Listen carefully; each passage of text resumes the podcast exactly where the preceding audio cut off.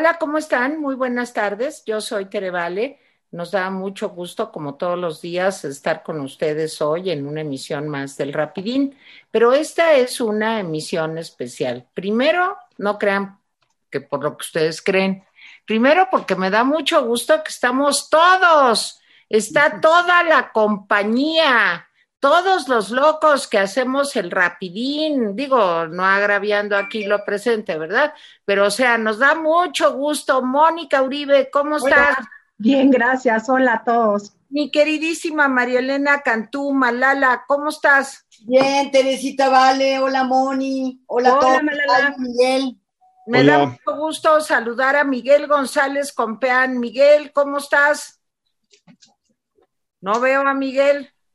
Ya se me hace que se salió otra vez. Se salió. Bueno, ahorita aparece Miguel González Compeán.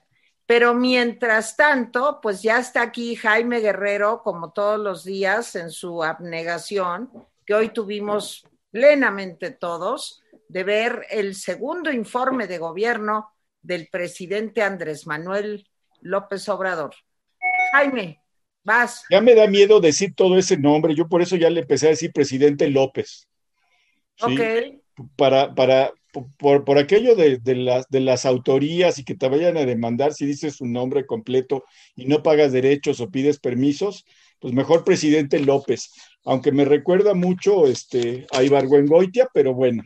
Sí, los pasos de López. Sí, yo, yo, sí, a este podría ser una reedición, este, lástima que no sea tan cómica como aquella, pero bueno. Eh, a ver, este, sí quiero señalar el número de personas contagiadas y fallecidas porque pues es importante. Ayer eh, hubo 3.719 contagios adicionales y ya estamos al borde de los 500, de los 600 mil contagios. Estamos en 599.560. Esto indica que hoy llegamos a los 600 mil. Sí es cierto que fue un número menor al día previo. En el número de muertes hubo 256 muertes para sumar 64.414. Sí, déjenme decirles que en el mundo, Perú, Colombia e India de repente tuvieron rebrotes muy intensos y ya rebasaron a México en el número de contagios y de muertes. Sí, digo, mal asunto esto porque revela que no está controlado. Bueno, pues debo decir que la mañanera me pareció una mini mañanera, o sea, el informe realmente no fue ni informe ni mañanera. Y para mi sorpresa tuvo menos sustancia que una mañanera. O sea, yo decía, no, no puede tener menos sustancia, pues tuvo. No duró ni siquiera una hora. ¿Sí? Y si uno cuenta, pues todo el asunto de, de la orquesta, del minuto de silencio y todo, pues la verdad fueron como 40 minutos, ¿sí? ¿Cómo resumo yo esto? Pues yo creo que fue un informe de frases güeras, ¿sí? Totalmente. Un informe de repeticiones que dice todos los días. Un informe sin nada que presumir, ¿sí? Un presidente que yo vi desgastado, como una especie de roedor que no encuentra la salida del laberinto. Tú sabrás de estas cosas, Tere un presidente que no acepta señalamientos ni críticas. O sea, el presidente avisó realmente que no va a cambiar nada, ni en lo político, ni en lo sanitario, ni en seguridad. O sea, no va a cambiar nada. Para aquellos que decían, no, es que a lo mejor el informe puede dar un giro, yo no sé de dónde sacaron esa idea. En pocas palabras, un gobierno sin proyecto. Yo, yo así resumiría los 40 a 42 minutos del informe presidencial, Tere. Muy bien, Mónica Uribe. Bueno, yo lo que vi fue verdaderamente un presidente que es mucho más débil de lo que se plantea en muchos espacios.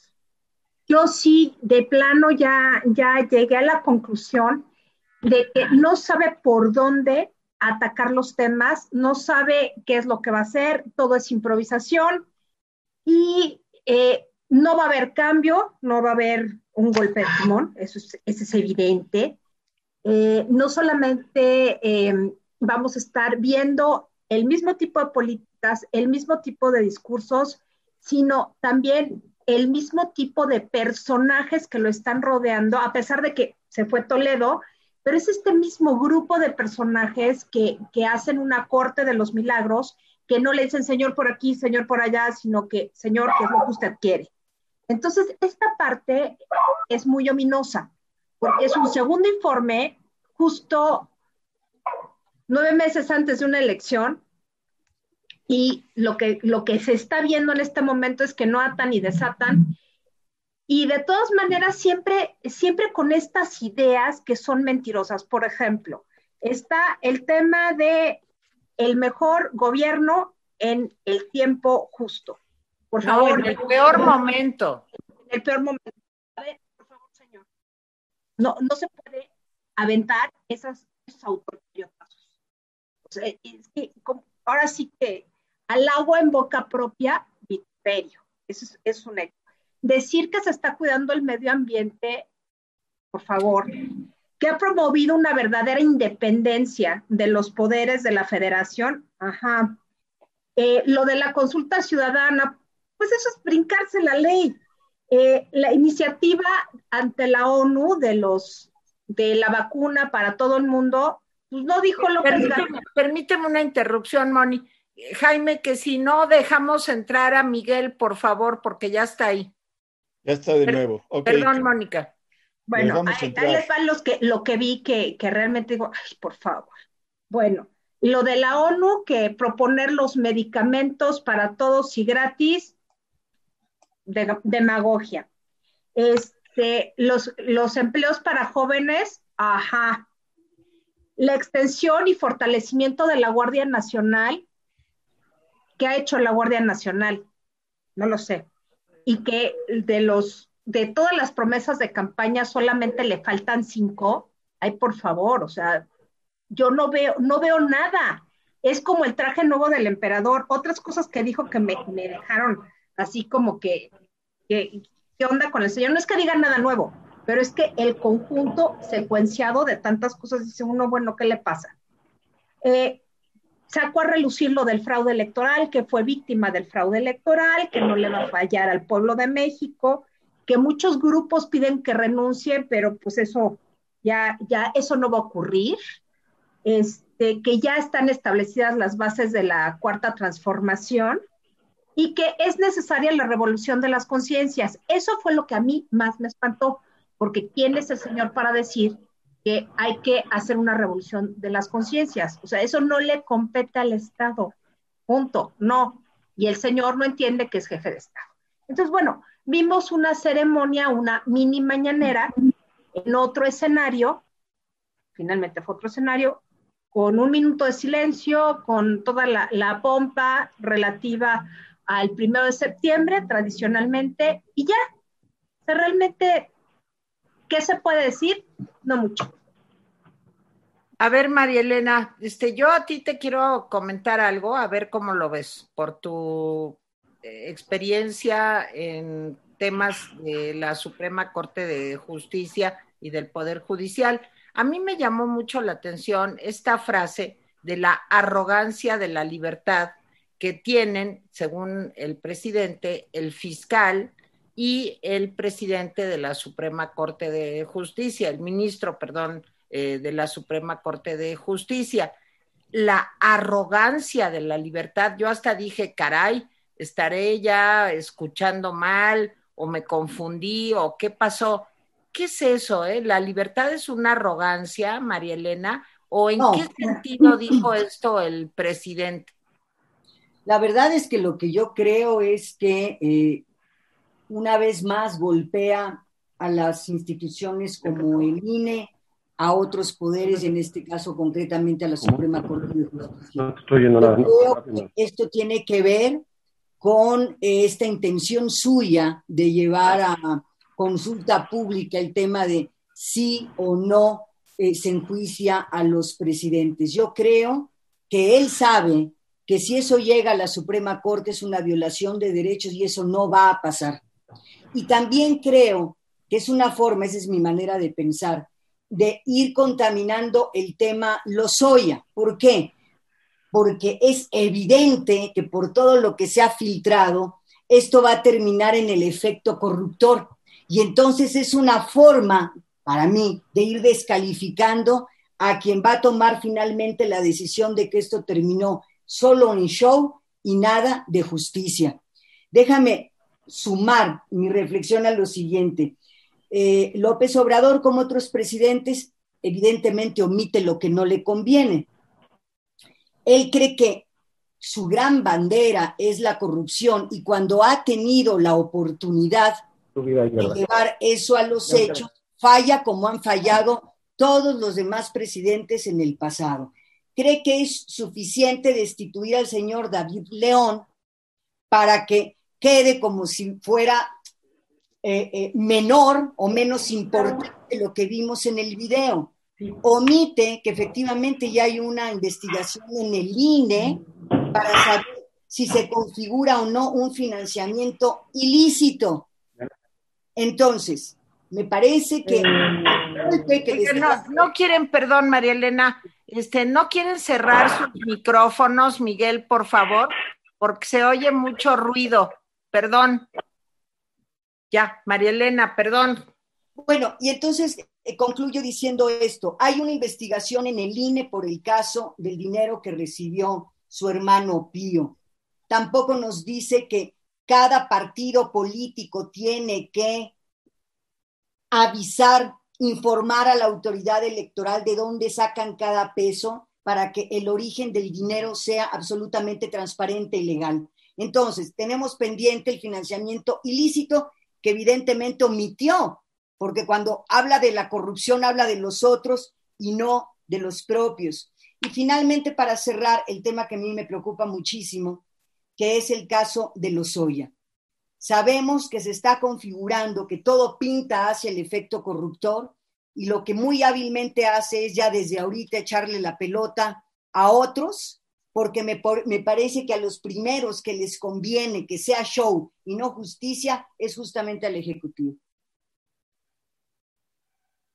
Miguel. Pues este, yo tengo varios comentarios. Eh, eh, se, puede añadir poco a lo que ustedes ya han dicho. No te eh, estás viendo, no te vemos. ¿No me ven? No. Uy. Perdón, pues ya, ahora sí. ¿Ahora sí ya? Sí, pero otra vez ya no. Perdón, ya ahí estás, Miguel, ahí estás. Ah, bueno. se puede añadir, creo, poco a lo que ya se ha dicho o que han dicho ustedes me parece que este informe, su, brevedad se debe a la inexistencia de cosas que informar. O sea, eh, yo creo que eh, la paradoja es que eh, hubiera querido enseñar, no sé, hicimos 10 mil kilómetros de carreteras o hicimos tres caminos o hicimos, pero la realidad es que no hay nada hecho. O sea, al final de cuentas, lo que, eh, lo que, lo que el presidente está mostrando es, son obras que hicieron el ejército y la marina, porque los hospitales de los que tanto se ufanó el día de hoy no fueron construidos por la Secretaría de Salubridad y Asistencia, fueron construidos por el ejército, por la marina y en, en un ámbito de, de emergencia para resolver un problema concreto, nada más de carreteras, pues no, no ha podido presumir una sola eh, eh, construcción de algo nuevo. Eh, a final de cuentas, este, las obras están paradas, la inversión, si ven ustedes los números del gasto del gobierno en infraestructura, se ha desplomado a más del 20%, este, y esos no son ahorros, eso es sencillamente ineficiencia en la compra y en, y en el destino de los recursos para para hacer funcionar la economía en México. Entonces, la verdad es que eh, eh, me pareció lamentable el, primer eh, este informe, me pareció triste. veo a un hombre que está este, convencido de una mentira y, me parece que algo que dijo, este, ay, que, dijo esta Mónica es, es verdaderamente crucial. O sea, él no sabe dónde están los límites de, su, de sus alcances y de lo que la ley le indica que debe hacer y que no debe hacer. Él no tiene por qué revolucionarnos las conciencias. O sea, digamos, vivimos en un país libre en el cual cada quien tiene la capacidad de decidir cómo quiere comportarse dentro del marco de la ley. Todo lo demás es, es, es literalmente un padrecito en el púlpito tratando de, convencernos de que él tiene una razón moral, que, todos debemos seguir y, que debemos ser como él, lo cual me parece pues muy lamentable porque ese es el inicio exactamente de la pérdida de libertades y, de esta eh, capacidad que tiene para culpar a los demás de que, de que ellos son los que están cometiendo errores y son los que están cometiendo latrocinios y que están eh, actuando mal.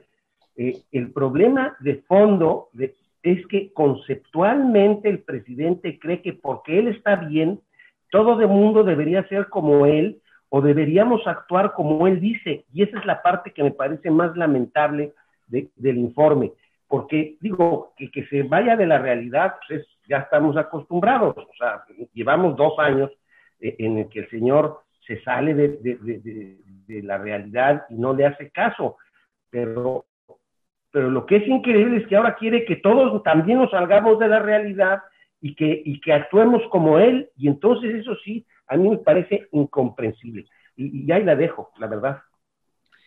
Bueno, pues miren, yo ayer me equivoqué porque yo dije que el segundo párrafo del informe iba a ser sobre la corrupción y me corrigieron Jaime y Mónica y me dijeron, no, no, querida, no va a ser el segundo, va a ser el primero. Y obviamente fue el primero, porque esa es su carta, digamos, más espectacular en estos tiempos. Ahora, eh, con relación a esto mismo de la corrupción, me llamaron la atención algunos momentos sublimes de lo que escuchamos hoy. Por un lado, habló de que los rescates a las empresas eran inmorales.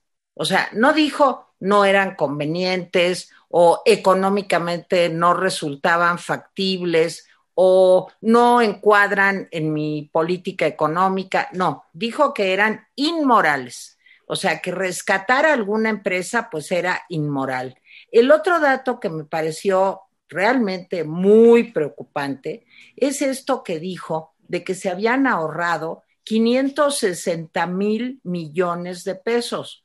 Ahora, yo lo que me pregunto es, ¿dónde están esos 560 mil millones de pesos?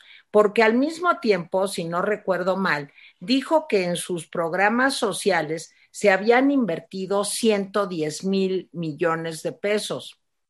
Eh, espero no confundirme con las cifras que anoté ahí sobre la marcha. Entonces, si se han invertido 110 mil millones de pesos en los programas sociales y por el austericidio, porque pues realmente yo ya no sé de dónde van a cortar más el presupuesto del 2021, se ahorraron, digamos, 560 mil millones de pesos. ¿Dónde está ese dinero? ¿Cómo se gastó ese dinero? ¿En qué partidas se utilizó ese dinero? E, en fin, creo que esto pues, es gravísimo porque es una cantidad de dinero realmente muy, muy importante. Yo creo que el presidente, además de estas pinceladas terroristas, o sea, eh, eh, psicológicamente a mí me producen eso terror. Eh, yo creo que el presidente no abordó, nunca mencionó la cifra de contagios. Ya vamos en los 600 mil prácticamente. Nunca mencionó la cifra de muertos, que por cierto, de acuerdo al excedente de muertes de cada año, eh, del año pasado con relación a este, pues se está hablando ya seriamente de que estamos hablando de esos más de 64 mil fallecidos multiplicados por tres. A lo mejor vamos cerca ya de las 200 mil personas este, que han fallecido. Nunca sabremos el dato correcto, ¿verdad? Este, vean una tabla que yo subí hace como cuatro días del periódico, de la revista The Economist, donde se ve que, que el margen de error, digamos, entre lo que se reporta y lo que es, y, y qué es lo que está pasando eh, en nuestro país. Entonces, el tema del COVID nunca fue tratado, más que para decirlo de siempre, que no se había, que ellos llegaron a ver el desastre que había, que se repusieron este, los eh, hospitales que dejaron a medio camino, que ta, ta, ta. Pero hablar seriamente de la estrategia, de qué, cuál es el horizonte para un país que está en uno de los primeros lugares de contagio y de muertes en el mundo, de eso no habló una palabra. Del segundo problema más grave de este país, bueno, a lo mejor el primero, dicen las encuestas, que es el tema de la seguridad. Bueno, a mí esto sí me pareció verdaderamente grave. Ya bajaron los feminicidios. O sea, no sé si ustedes estaban enterados, yo me enteré esta mañana porque lo dijo el presidente, pero pues ya bajaron los feminicidios hay menos secuestros, hay menos feminicidios y hay menos robos. Entonces, la seguridad está controlada. El COVID no existe. La seguridad está controlada. Se han ahorrado 560 mil millones de pesos. No tenemos la menor idea de a dónde fue ese dinero. Y además, este, bueno, pues todo sigue muy bien porque sus obras las mencionó toditas eh, ya saben, el Parque Ecológico de Texcoco, que ahora es uno de los grandes orgullos, el aeropuerto de Felipe Ángeles, Dos Bocas, el tren Maya, en fin, y destacando a, a las únicas personas que les hizo una mención destacando su actividad, labor y profesionalismo y lealtad, fue al ejército.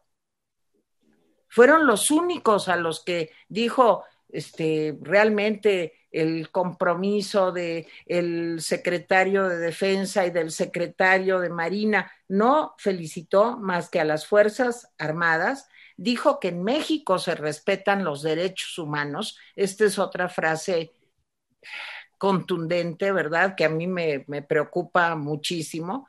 Y, bueno, pues eh, es un informe en otro país, con otra realidad en donde no hay un problema de seguridad, en donde no hay un problema de salud gravísimo y en donde no hay un problema económico. Y por si fuera poco, pues la corrupción ya se resolvió. ¿Por qué? Porque lo dice, porque no pudo presentar datos, no pudo presentar acciones, no pudo presentar una implementación de políticas públicas con relación a la corrupción, sino todo es pues porque él lo dijo y porque se estaba riendo de abajo para, de arriba para abajo, perdón. Jaime. Sí, mira, eh, los que tienen suficiente edad, que creo que solamente en esta mesa somos tú y yo, Tere, eh, recordarán cómo era, todos los demás son muy jóvenes, este, recordarán cómo eran los viejos informes. Gracias, Jaime. Gracias, Jaime. Había una parte política en los informes y una parte informativa. Normalmente, los que no estábamos de acuerdo con el gobierno nunca, eh, nos peleábamos con la parte política, o sea, el mensaje político del presidente, y capturábamos los datos, porque los datos eran importantes, las carreteras, el dinero, etcétera. Entonces, ese era el viejo formato.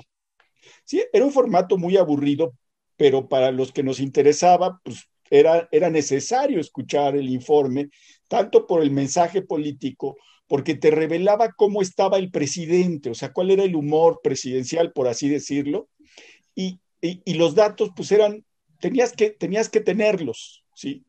En fin, incluso los datos que no decían los presidentes, decías, ¿por qué omitió estos datos?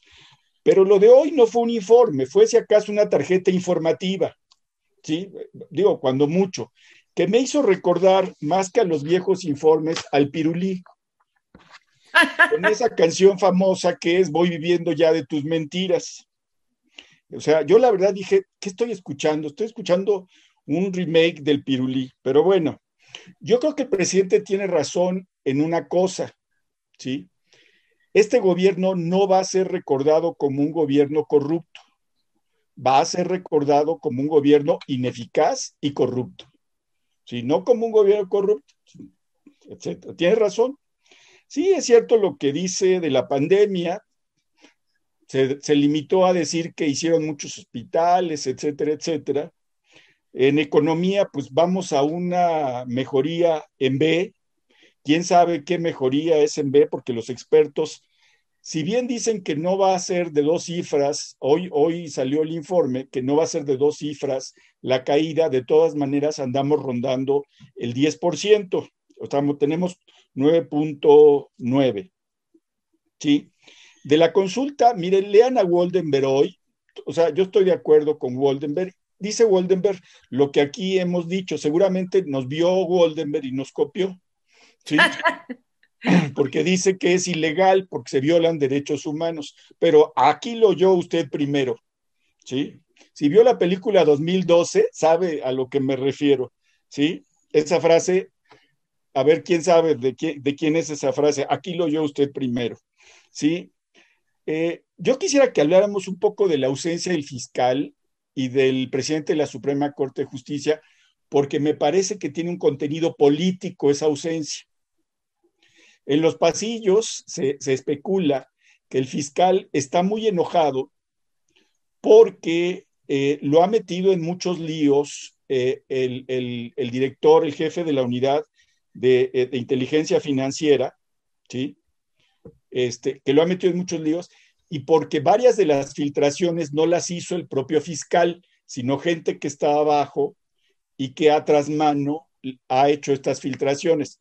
No lo sé, solamente digo que esto es lo que se ve en los trascendidos, etcétera. Pero eso podría ser una razón de su ausencia. Y la ausencia del, del presidente de la Suprema Corte, pues hay que analizarla, porque como bien eh, se dijo aquí, primero que en ningún lugar, puede ser, un puede ser algo que está desaprobando de antemano este llamado a la consulta ilegal. ¿sí? E insisto, no nos oponemos ninguno de los rapidines que si hay elementos para juzgar a los expresidentes y a quien sea, pues que los juzguen. Pero esta consulta no es justicia, es un acto político, demagógico y como bien dice Waldenberg, ¿sí? Y decíamos nosotros antes, si se hace, esto es terrible, esto ya echa por la borda el poco respeto que tenemos eh, a las leyes. Hasta se me ocurrió ahorita que estaba oyendo a Teresa, se me ocurrió que hasta la mejor el siguiente presidente es militar, ¿eh? pues podría ser. es a los únicos que les echa flores. Perdón que diga esto, pero la verdad sí, y yo... Con todo respeto, Jaime, debes con todo respeto. con todo respeto. Y yo decía, ah, bueno, sobre la arrogancia de ser libres, miren, no hay que analizarlo mucho, simplemente hay que, eh, hay que sentar al, al señor López, al señor presidente López y decirle, mire, arrogancia se utiliza así, ejemplos, dos puntos, y ya le das ejemplos para que sepa que no se puede utilizar así la frase y ya, ¿sí? Ya es la tercera vez que lo dice yo no sé quién se la chulea o no sé, pero es, es, absurdo lo que dice. Y yo estoy en desacuerdo con Miguel. Dice que quiere el presidente que nos salgamos de la realidad. Pues sí hay que salirse porque la realidad está muy canija. Además quisiera, quisiera que el presidente nos prestara lo que fuma todas las mañanas, porque se sale padrísimo de la realidad. Y con esto este, eh, termino esta parte. Mónica. Bueno, es que realmente sí hay que leer entre líneas. Yo ya había leído desde hace más de un mes los conflictos entre Santiago Nieto y el fiscal Gertz Manero. Yo creo que si yo fuera el fiscal, yo ya le hubiera dicho bye bye adiós, porque realmente no deja trabajar López Obrador porque impone su agenda política. Entonces, si bien la fiscalía pues también tiene alguna agenda política, ya es una situación insoportable que el señor tiene que tener el debido proceso para poder enjuiciar a las personas y hacer su tarea relativamente bien. Y el presidente, por sus caprichos, ahí está una y otra vez, este, permitiendo que se filtre información que la defensa de, por ejemplo, Lozoya puede utilizar para decir, señores, no hay debido proceso, o iniciamos, o lo declaran inocente y ponen entredicho también la actuación de la Suprema Corte. Entonces, me parece que tanto el presidente de la Corte como Gertz Manero tienen razones de sobra para no, eh, no legitimar con su presencia en el informe, pues todo lo que dice el presidente. Y todavía se atrevió a decir el presidente, miren la libertad que tenemos ahora, que por cuestiones de agenda no vinieron ni el fiscal, ni, ni el ministro, ni el presidente de la Suprema Corte. Entonces, fue así como que, a ver, yo ya lo oí de, de, como de reojo, bueno, así como de pasadita, y dije, bueno, ahora sí, esto ya es la locura, porque esto lo utilizó para decir, no somos iguales, no señor, no son iguales, son mucho peores. Pero el caso es que sigue en este discurso, insisto, no se ve ningún cambio en la estrategia política, sí se ve una agenda electoral, Hoy empieza ya de fijo esa agenda electoral. A partir de ahora vamos a seguir oyendo, pero con, más contundencia, por así decirlo, toda esta situación de los buenos, los malos, ellos, nosotros, y este intento por radicalizar las diferencias y buscar las incompatibilidades para que la sociedad se polariza de tal manera que ni siquiera el Estado pueda ser una arena neutral de, resolución del conflicto. Esa es una de las tareas del Estado. Entonces, hay un asalto al poder, pero desde la no inteligencia, desde, desde el interés personal, incluso cuando empieza a decir todas estas mentiras, no puedo dejar de pensar en las estrategias narcisistas del gaslighting, que finalmente es decirte, no, lo que estás viendo no es cierto. No, no, no, no, no, tú no tienes razón, no es cierto. Y al final la persona pues termina diciendo, no, pues no es cierto. Es esa repetición eterna de, de las medias verdades y las falsedades que se convierten en verdades. Entonces, como siempre, estamos ante un gobierno de discurso, un gobierno que no ha hecho, no ha atado ni ha desatado, no hay que informar en realidad. Lo único que se puede decir es que tiene la idea de, está hacia futuro, pero que haya hecho algo concreto, pues nada más forzado por las circunstancias y que no me venga a decir que, este, que los, los respiradores son el gran logro de su sexenio o bueno, de, lo que, de los 600 días que lleva al frente del Ejecutivo y que nos faltan como 1.600. Yo ahí lo dejo. María Elena. Yo quiero referirme eh, a esto que subrayaba Tere Vale, cómo eh, nos dice el presidente que aquí se respetan los derechos humanos. Quiero invitarlos a que entren a la página de la organización artículo 19 como el día de ayer dijo lo siguiente, señala que personas, colectivos y organizaciones de la sociedad civil que firman, y son bastantes, chequen el dato, observan con enorme preocupación las declaraciones del presidente de la conferencia matutina del 28 de agosto, en la que deslegitiman y estigmatizan públicamente el trabajo que realizan los defensores de derechos humanos y periodistas. Se está refiriendo concretamente a lo dicho por el presidente con relación a que organizaciones y un medio de comunicación, le hace animal político, recibieron fondos de extranjeros para apoyarse a la construcción del tren Maya. Lo que dice artículo 19, por eso quiero ser muy precisa en leerlo, que estas organizaciones y medios están siendo objeto de difamación y hostigamiento por acompañar a personas defensores de tierra y territorio ante las acciones de implementación del, del tren Maya y que esto viola sus derechos sociales, económicos, culturales, ambientales y de los pueblos y comunidades indígenas. Y voy a cerrar con esta parte que me dejó realmente muy preocupada.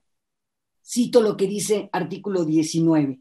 Desde que Andrés Manuel López Obrador asumió la administración federal en diciembre de 2018, al menos 14 periodistas y 26 personas defensoras de los derechos humanos han sido asesinadas. Además, Global Witness coloca a México este año como el cuarto país más peligroso para las personas defensoras del medio ambiente. Bajo este contexto, publica la organización, enfatizamos que las declaraciones emitidas por el Ejecutivo Federal generan un efecto multiplicador que permite y legitima la actuación de otros actores estatales y no estatales contra las personas defensoras de derechos humanos y periodistas, debilitando aún más el Estado de Derecho en México. Y ahí la dejo porque el problema no es menor, es absolutamente grave para mí entre los efectos de la pandemia, la crisis económica, el tema y el golpazo, el trancazo increíble que se está dando a la Procuración y Administración de Justicia y este tema del respeto a los derechos humanos y libertad de expresión me parece lo más grave que ha ocurrido desde que asumió la presidencia del país. Miguel. Pues yo no puedo estar más de acuerdo con María Elena. Creo que eh, no solo hay un problema que tiene que ver con la defensa de los derechos humanos y de, los derechos de los periodistas. Hay un problema en general con la defensa de los derechos, punto. O sea, no, no, son, no solo son, eh, eh, digamos, los derechos eh, para, para gremios o para personas en concreto, son hay un problema grave y serio de falta de respeto y de procuración en la defensa de los derechos eh, en general, no, solo de expresión y demás, sino de, los derechos en, general. Y, hay un, y hay, si, si, si, si, me lo permiten, creo que eh, Jaime ha dicho también una cosa muy importante. Este, este informe no es una, no, no, no tiene formato, o sea, no tiene, digamos, incluso la idea de que él ha definido y tiene claro cuál es la cuarta transformación porque ha cumplido sus 95 compromisos de los 100 que ofreció, pues es una serie de acciones, pero no hay ninguna visión realmente colectiva, realmente de, digamos, de convocatoria a la sociedad para que se, se manifieste y se resuelvan dentro del Estado los problemas y las distintas, los distintos intereses que están en ella para, para hacerlos cooperar y, que este país pues, salga adelante y, podamos lograr cosas mejores. La verdad, a mí me, me, me, entristece mucho eh, pues esta, esta especie, esta, eh, esta sensación de, que la sociedad o por lo menos una parte de la sociedad está caminando en un sentido o que quiere eh, el bienestar de, la, de, todos los demás, y otra parte está vanagloriada de, de beneficios pues que, a la, que, que, no se notan. O sea, déjenme ponerles un ejemplo. Yo vivo en Puerto Escondido. Está, tenemos una persona que nos ayuda con ciertas cosas aquí en la casa. Es una gente modesta, eh, tiene resueltas sus cosas básicas. Y cada vez que le pregunto, bueno, ¿y a, ¿y a ti, a tu mamá o a alguien de tu familia le ha tocado un beneficio? Me dice, no. Y veo a los vecinos con los que convivo en, en esta zona que es bastante popular y me dicen, no, no hemos recibido nada.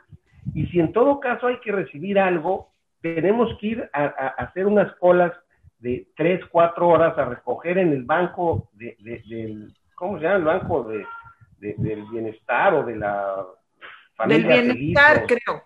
Sí, sí en el banco era, tenemos que ir a recoger una tarjeta y entregan cuatro tarjetas por día. Y yo he visto esas colas y son enormes, son de 150 personas al rayo del sol viendo a ver si su nombre aparece en alguna de las de esas. Entonces, ni siquiera eso que debería ser notorio está presente, porque ni hay en, las comunidades alrededor eh, y en los otros municipios eh, oficinas del Banco de Bienestar, y en esta que es una ciudad pues relativamente importante en términos comerciales y turísticos, pues es eh, absolutamente limitado. Entonces, presumir que de cada de cada 10, 7 personas están recibiendo un beneficio, pues que me digan dónde. Y de hecho hay evaluaciones que han hecho organizaciones de la sociedad civil sobre el ejercicio del presupuesto y la conclusión es que no llega más del 8% de, de los beneficiarios todas estas cosas que han, que han, que han hecho. El, el programa de los ninis es un fracaso rotundo. El programa de, la siembra de, árboles frutables y maderables es un fracaso rotundo. No se han podido sembrar más del 8%, del 12% de lo que se había planeado el año pasado. Entonces, la verdad es que la desconexión con la realidad, tiene razón Jaime, pues que nos, que nos den algo de lo que se fuman todas las mañanas, porque la neta sí es una cosa pues, muy, muy, muy extraña. O sea, es, pues es una manera de vivir en tranquilidad, pero pues yo no estoy tranquilo, estoy francamente preocupado. Cada día veo la cara de Mónica y de Marielena pues descomponerse más, o sea, es una cosa este, que llama la atención, ¿no? Ya se ven muy descompuestas, chicas. No, porque, no, es cierto, no, se ven muy guapas las tres. No, las dos son, las, las, las tres son muy guapas, pero pues...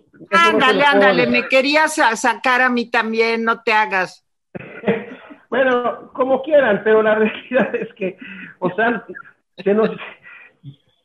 Yo nada más porque tú tú, Tere y yo tenemos buen sentido del humor, caray, pero, o sea, la realidad es que este, pues, nomás se nos van descomponiendo las caras conforme van pasando las semanas. Y es, y es una cosa muy lamentable, o sea, de verdad es una cosa muy lamentable. Cada día somos más, advertimos más cosas y claro, siguen subiendo nuestros, nuestros suscriptores y la gente que nos ve y qué padre, pero, pero pero esto es un desastre, o sea, es un desastre. En fin, ahí la dejo. Bueno, pues miren, yo creo que a quien le echó también sus porras, yo no sé si ustedes lo notaron, y ya con esto yo creo que cerramos, es a la señora Álvarez Bulla, la señora del CONACIT, porque dijo que el CONACIT ahora como nunca estaba dando becas y que además no se iban a utilizar los productos transgénicos. El maíz transgénico no se iba a utilizar. Cruz, cruz, qué horror, sacó los ajos y todo contra los transgénicos.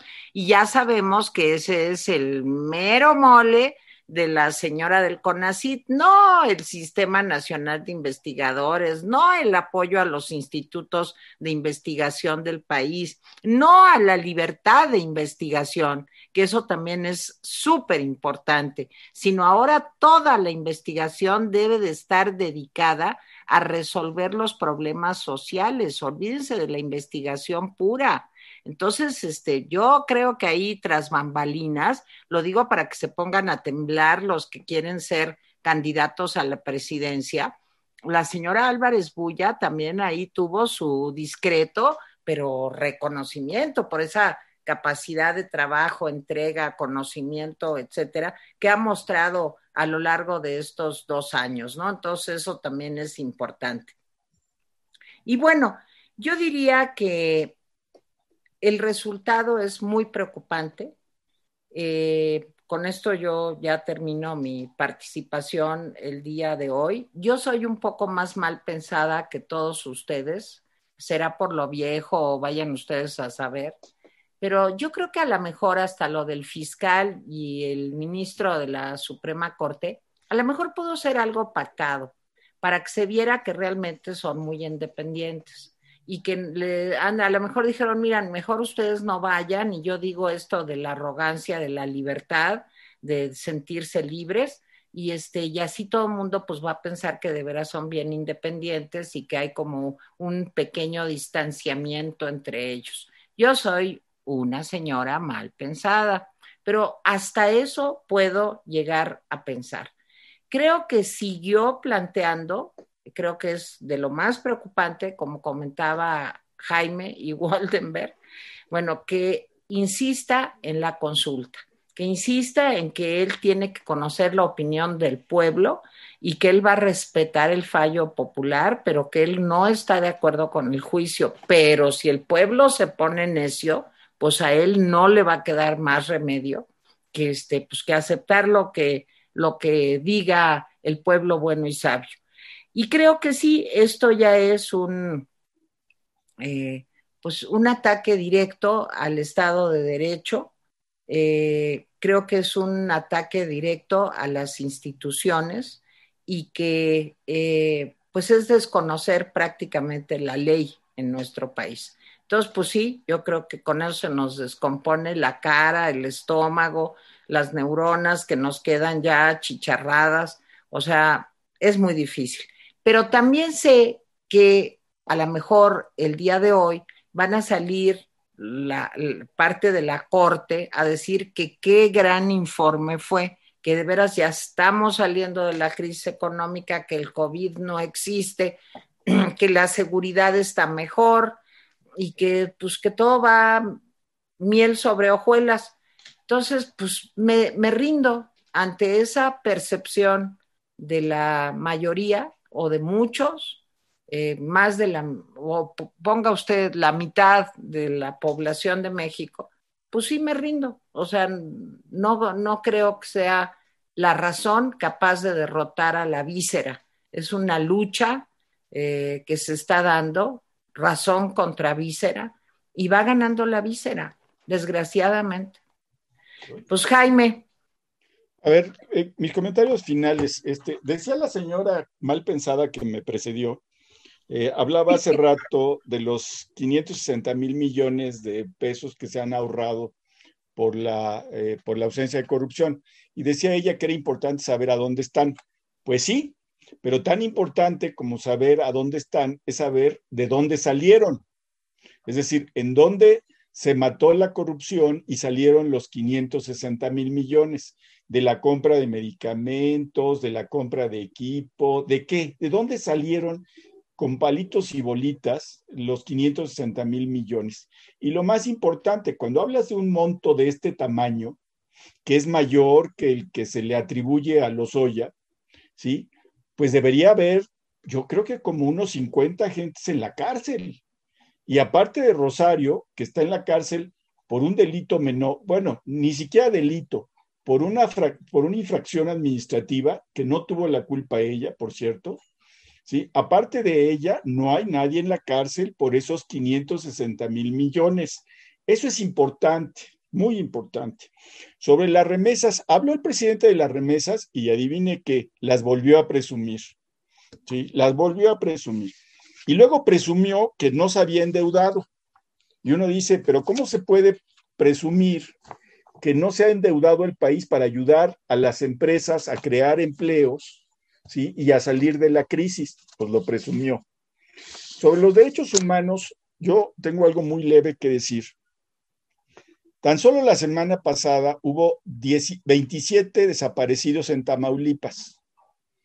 La semana pasada hubo 27 desaparecidos en Tamaulipas. Y acuérdense que en Tamaulipas también se dio el caso de que el ejército disparó y mató a tres jóvenes que estaban siendo secuestrados. ¿Dónde están los resultados de la investigación? Déjenme decirles que, eh, siguiendo con la idea de Marilena, hay varias organizaciones eh, de derechos humanos que se preocuparon mucho durante el sexenio de Felipe Calderón, porque Felipe Calderón, como, como buen priista, ah, no era priista, ¿verdad? Pero se portaba igual, este, siempre justificaba al ejército y a la marina. ¿Ustedes se acuerdan? Incluso cuando aquel, aquel evento de Villas de Salvacar, ¿sí? en donde entraron y mataron este, a unos chicos que estaban en una fiesta, el presidente dijo, no, es que son enfrentamientos entre delincuentes, que después tuvo que pedir perdón el presidente, ¿sí? porque había sido motivo de dos cosas, la falta de vigilancia y los sicarios se habían confundido de lugar. Miren, con Peña, con todos sus defectos, que fueron muchos, se trató de no proteger a, los, a, los, a las Fuerzas Armadas. Y déjenme decirles que el secretario de la Defensa de aquella época estaba muy enojado siempre con Peña, siempre le decía sus cosas. Hoy regresamos al viejo discurso en el que se justifican las Fuerzas Armadas. Y me da mucha pena decir lo que voy a decir, pero les voy a decir algo. La gente en México no está preocupada por los derechos humanos. ¿eh? No. Eh, es una desgracia, yo siempre lo he sostenido. Yo, por ejemplo, veo como aquel video en donde un policía le dispara a un afroamericano por la espalda y al otro día, pues hay un paro en varias partes de Estados Unidos. Hay marchas, manifestaciones, deportistas de alto rendimiento paran el fútbol soccer, el fútbol americano, el básquetbol, el béisbol. Sí, lo pararon, digamos, cinco días, cuatro días, pero hay una respuesta. Recuerdo, por ejemplo, en el caso de España, cuando la ETA entró en un proceso de descomposición y mataban a un guardia civil, pero un guardia civil no crean que al general de la guardia, no, a un pobre guardia civil que estaba cuidando una caseta, lo mataba la ETA, si le ponía una bomba y, lo hacía estallar. Al otro día un millón de españoles de todas las corrientes decían, no queremos más ETA. ¿Sí? Entonces sí me parece que tenemos una sociedad que no le interesan mucho los derechos humanos, es una desgracia. Y bueno, sobre los compromisos cumplidos, eh, solamente vean lo que dice eh, el, sabueso de animal político. Hay 28 que no se pueden medir, que no sabemos si se cumplieron o no se cumplieron. Hay ocho que son terribles, que los prometió y no se están cumpliendo. Por ejemplo, ¿se acuerdan que las guarderías las canceló y que dijo que les iba a dar el dinero? Pues quién sabe dónde está ese dinero, porque no se ha hecho. ¿Sí? Y hay 35 que dice el presidente que están cumplidos y dice Animal Político que están en vías de cumplirse. Es decir, hasta en eso nos está mintiendo el presidente López. Y yo con esto termino, nada más déjenme decirles que no, que hay muchas críticas ahorita a lo que dijo el presidente en la mañana, pero por supuesto, pues los seguidores están diciendo que fue un informe sobrio. Pues deberían decir por lo menos que fue una tarjeta informativa sobria, digo, más respeto para el pasaje y no y adivinen de dónde salió esa, esa frase de esa película. ¿De qué película? Ya con esto termino. De más respeto para el pasaje. Ajá. ¿No era una de David Silva? pero ¿cómo se llamaba la película? Era Rosita Fornés y David Silva. ¿Cómo se llamaba la película? No, no me acuerdo del nombre. Mónica. y la frase, aquí lo yo primero, ¿de dónde es? ¿Y quién la dijo? No, pues están ustedes. No, no. Estamos perdidos en el espacio. Bueno, esos fueron mis comentarios finales. Yo quiero bueno, conclusiones. A ver, Moni. Y conclusión, bueno, empezó con una palabra que a mí me, me estalla en el cerebro, pero bueno, transformar es moralizar. ¿De dónde saca eso? O sea, ¿cuál es la conclusión lógica? O sea, ¿de dónde, de dónde empieza y dónde acaba esa idea? Transformar es moralizar, ¿ok? Está bien. Y que su legado va a ser la purificación del sistema del país, que es lejía, o sea, en buena onda, ¿Es maestro limpio o cómo?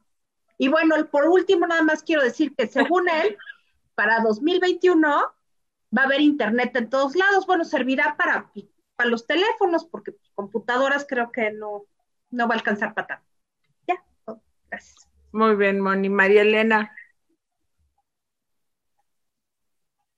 Termino con lo siguiente, tres recomendaciones. Lean artículo 19, lean la entrevista que dio eh, sobre estos temas José Waldenberg, lean a Ciro Murayama. Y yo me despido con esto. El presidente dice, en el peor momento contamos con el mejor gobierno. Desde mi punto de vista, en el peor momento contamos, como siempre, con gobiernos que no están a la altura de las necesidades de México. No hay tal transformación de ningún tipo, igualito que en el pasado. Muy bien, María Elena. Miguel. Eh, yo, yo dejo una, una eh, culebra chirriando, como dicen en mi pueblo. Eh, en medio de, todo lo que le escuchamos al presidente, hago una conexión. Estuvo circulando durante la semana pasada y, y en estos días una versión de un colectivo de varias organizaciones de 11 estados que hacían un posicionamiento político sobre una posible nueva constitución. Yo no sé si ustedes la han visto. Es un horror.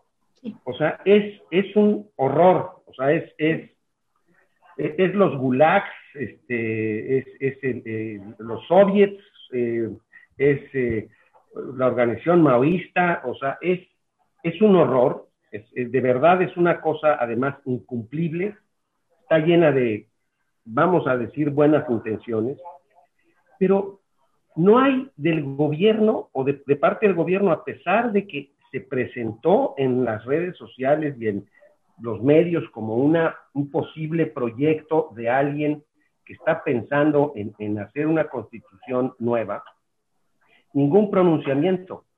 O sea, lo dejaron caer como una bomba atómica. Nada más que cuando yo oigo el informe del presidente y veo ese documento, veo muchas similitudes y muchas cosas que están ahí pegadas y que parecen, si no lo hizo el presidente de la República, que parecen que están asociadas a una visión que tiene la 4T. La verdad, deberíamos subir nosotros a nuestra página para que la gente se dé cuenta de lo que están pensando, porque desaparecen básicamente todos los poderes, se convierte esto en una especie de junta llaman ellos autogestiva, llena de, sí, autogestiva, por supuesto, Mónica, y, este, y que no, eh, pues en fin, que suena a una especie de dictadura eh, vestida de representantes, pues quién sabe, bueno, por cierto, salidos no dice cómo ni, de qué manera este, habrán de ser electos y cómo estarán ahí constituidos. Entonces, sí me preocupa porque usando la frase de Tere sobre el mal pensamiento, yo también cuando oía al presidente decir, miren lo independiente que son el Poder Judicial y el, la, y el fiscal, que no vinieron por cuestiones de agenda, pues es o una cosa pactada o es una, o es una demostración, o, el presidente se da cuenta de que ellos han tomado una decisión por la molestia que tengan de no ir a un evento tan importante como este. Es decir, en todos los países desarrollados, cuando, cuando el Ejecutivo da un informe, pues van todos los poderes porque también ellos son parte de la gente que tiene que ser informada. Entonces, es de verdad de una gran preocupación que no hayan estado ahí. Por una u otra razón, cualquiera que fuera, las dos razones son lamentables ya sea por querernos engañar, ya sea porque en efecto están molestos y que estamos caminando hacia un proceso en el cual la legalidad, francamente, como, ya sabemos, al presidente no le interesa para nada, ningún sentido, no solo en lo que atañe a cómo debe comportarse él, sino en lo que atañe a cómo deben comportarse los demás. Lo dice todos los días, legalidad no es justicia, Nada más que, pues, digamos, unos 500 años de derecho, de, ejercicio jurídico en la organización de los gobiernos, lo desmienten. Entonces, yo ahí la dejo, este, ha sido un placer verlos a todos, me encanta, como siempre, compartir con Mónica, con María Elena, con, con Tere, bueno, con Tere menos, y con, y con el partido, el partido de, de, de, este, Jaime, que siempre tiene su propia opinión contra el gobierno que todos parecemos priistas todo el tiempo y que, pues, sí, y que, y, que, y que Jaime me encanta que sea el presidente, el secretario pero, general. No, pero no parecen. no parecen, Miguel. Oigan, pues antes de oír a Jaime con los recaditos, yo nomás les quiero decir, no están a gusto, hablen, comenten, apoyen, y el año entrante hay una posibilidad de cambiar la correlación de fuerzas. Aprovechémosla. Eso es lo que hay que hacer. Jaime, recaditos, comentarios. Bueno, de ayer, este Bullitt dice que tuvo una alucine, que llegaban Manolín y Chilinsky a la presidencia. Pues déjame decirte, Bullitt, que no lo harían tan mal, lo harían bastante bien, eran por lo menos muy graciosos, ¿sí? Y para ti, Bulit, solamente tengo que decir, Kriga, Kriga, Tarzán Bundolo, Bundolo mata. Pero Bulit sabe a lo que me refiero. Rosa Estela Cincelga Gagiola dice que propone una consulta para enjuiciar al presidente López. Ay, bueno. Toño Hernández Quesada quiere que el programa de hoy dure dos horas. Pues miren, el informe no, no dio para que este programa dure dos horas. no. Regina Tostado, desde Sinaloa, nos dice que el frijol, el frijol mayacoba en marzo costaba entre 25 y 30 pesos y ahora cuesta 50 pesos. Me pareció importante porque nos están diciendo que no hay inflación. Entonces, hay inflación en algunos productos que son de consumo popular. Blanca Marisol Flores te sigue desde Saldaña. Gracias. Sí, Lucía Elena Silva dice que el, informe es por escrito y sin show. Pues déjenme decirles que todos los presidentes han hecho, han hecho su show. Lo hizo Peña Nieto, lo hizo este Felipe Calderón, en fin, nada más que este ni siquiera fue un show, güey. Sí, Oye, más bien era, era como un telonero, cuando mucho, ¿eh? Oye, Jaime, si esa señora que, que sigue a Tere desde Saldaña debe tener unos 120 años más o menos. Bárbara. Es una chava como yo. Así es. Oigan, eh, Teresa decía ayer de broma que estábamos en blanco y negro y no a color, porque el presidente nos iba a meter en una crisis desde, como no se había visto desde 1932, pero mucha gente nos escribió amablemente que ellos sí nos estaban viendo a color. Pues qué bueno que nos están viendo a color, porque sí es a color. Sí, es a coyoyes. En blanco y negro, pues hay algo mal en su equipo, pero bueno. María Eugenia Bedoya Rubio nos manda saludos, dice que eh, Yuri Vélez dice que no nos había escrito, pero que nos ve. Silvia Muñoz dice que no comentamos lo de la marcha de frena que estuvo muy copiosa. Sí, Mónica, creo que tú lo comentaste. Sí, yo lo mencioné ayer. Sí, que, que, había sido una marcha más, más, este, más, nutrida, que otras veces. A ver los de hoy. Nos mandan saludos desde Coyoacán, desde Morelia, desde el Estado de México, León, Sonora, Guadalajara, desde Alemania, Culiacán, Texcoco, Monterrey, Yucatán, Colima, desde Sun City en California. Eh, María Rodríguez dice que el, que él es siempre candidato, nunca presidente, ni cuando resultó electo. Exacto. ¿Cierto? Eh, María Leticia Rubí, yo creo que Olga Sánchez Cordero era otra persona más íntegra y no puedo entender cómo tiene estómago para sentarse frente a López y oír tantas mentiras. Esencias de mujer, la libertad es algo que no tolera a menos de que sea la de él y los suyos. Overton Eagle, detrás de todo moralista, hay un degenerado de closet. Pues es cierto, ¿eh? sí, la verdad, sí. Miren, cuando se hizo la evaluación de lo que había sido la época victoriana en Inglaterra. Eso fue lo que pensé. Cielos. ¿Pensaste en la época victoriana? Sí, yo pensé con lo de la transformar es moralizar. Dije, híjole, este está como la reina Victoria, pero mal plan. No, yo me, me acordé del papá de Liza Doolittle en My Fair Lady, ¿no se acuerdan? que era un señor borrachín que, este, que le cayó muy bien al profesor este, Higgins, a Rex Harrison, y de plano le dijo, oiga, usted es sabio, usted debería de dar conferencias de moralidad en Estados Unidos. Y lo manda y el tipo se vuelve un hit. Ay, vean mi bella dama, es genial, es genial. No la he visto completa. No, véanla. pero, pero, es que hay un trasfondo ahí. Higgins descubre que en esa moralidad ramplona del papá de Eliza había pues más contenido que en los grandes moralistas que, que rodeaban. Este, claro. En fin, vale la pena ver esa película, yo la veo muy seguido. Rocío Garay, ¿a cuántas personas eh, despedirán de dependencias y secretarías que van a desaparecer? ¿Les van a pagar por ser un despido injustificado? Pues quién sabe, dice el presidente que no se va a despedir a nadie, pero el, hecho es que se ha despedido al personal de confianza. Y no, se despide al personal de base, sino al personal de confianza. Nada más les voy a decir con relación al personal de confianza, los que hemos trabajado para el Estado nos damos cuenta de que buena parte del trabajo intelectual, creativo, etcétera, lo hace el personal de confianza. Sí es cierto que el, el personal de base es un apoyo muy importante, pero se complementan. Sin personal de confianza, quién sabe qué va a resultar. Ivonne Garza dice, Fairo, algo en el informe. Faltó. Ah, faltó algo en el informe. Sí, dice que faltó el presidente. Pues sí. Hay una silla vacía, por cierto. ¿eh? Esencia de mujer, AMLO no es corrupto, solo acepta aportaciones, no extorsiona, solo invita a los empresarios a colaborar, no obliga a los burócratas a comprar los boletos de la rifa, que no es rifa, y la pandemia es un complot. Buena, buena, buen resumen. Julia Robles, su hijo será el siguiente presidente de México, ojalá que no.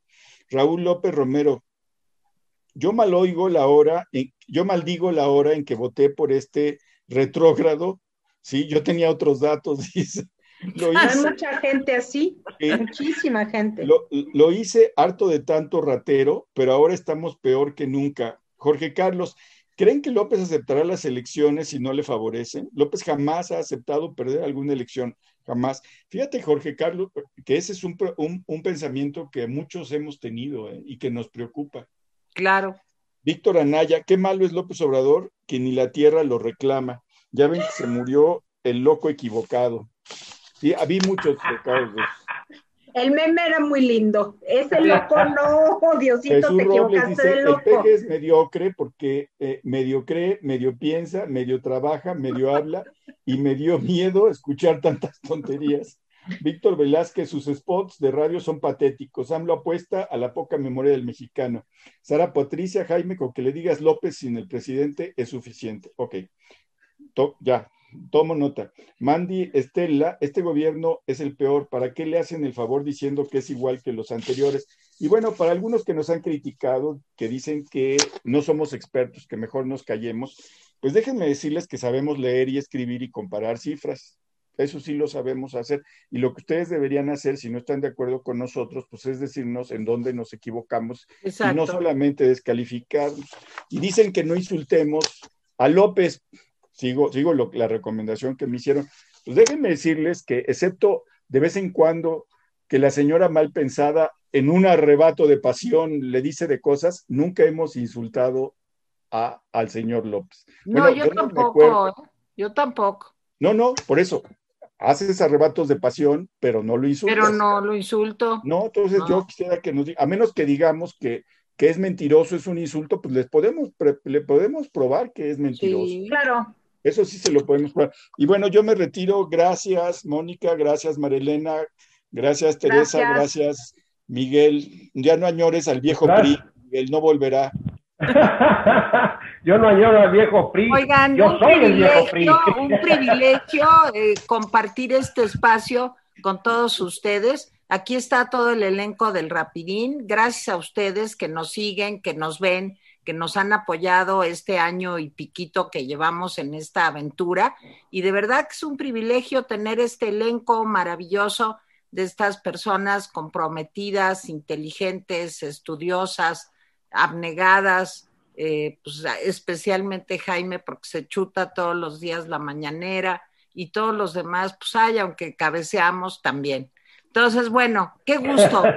Los queremos mucho Gracias por vernos y hasta mañana. Adiós. Adiós. Adiós. Qué gusto. Bye. Adiós. Que les vaya bien. Gracias. Igual.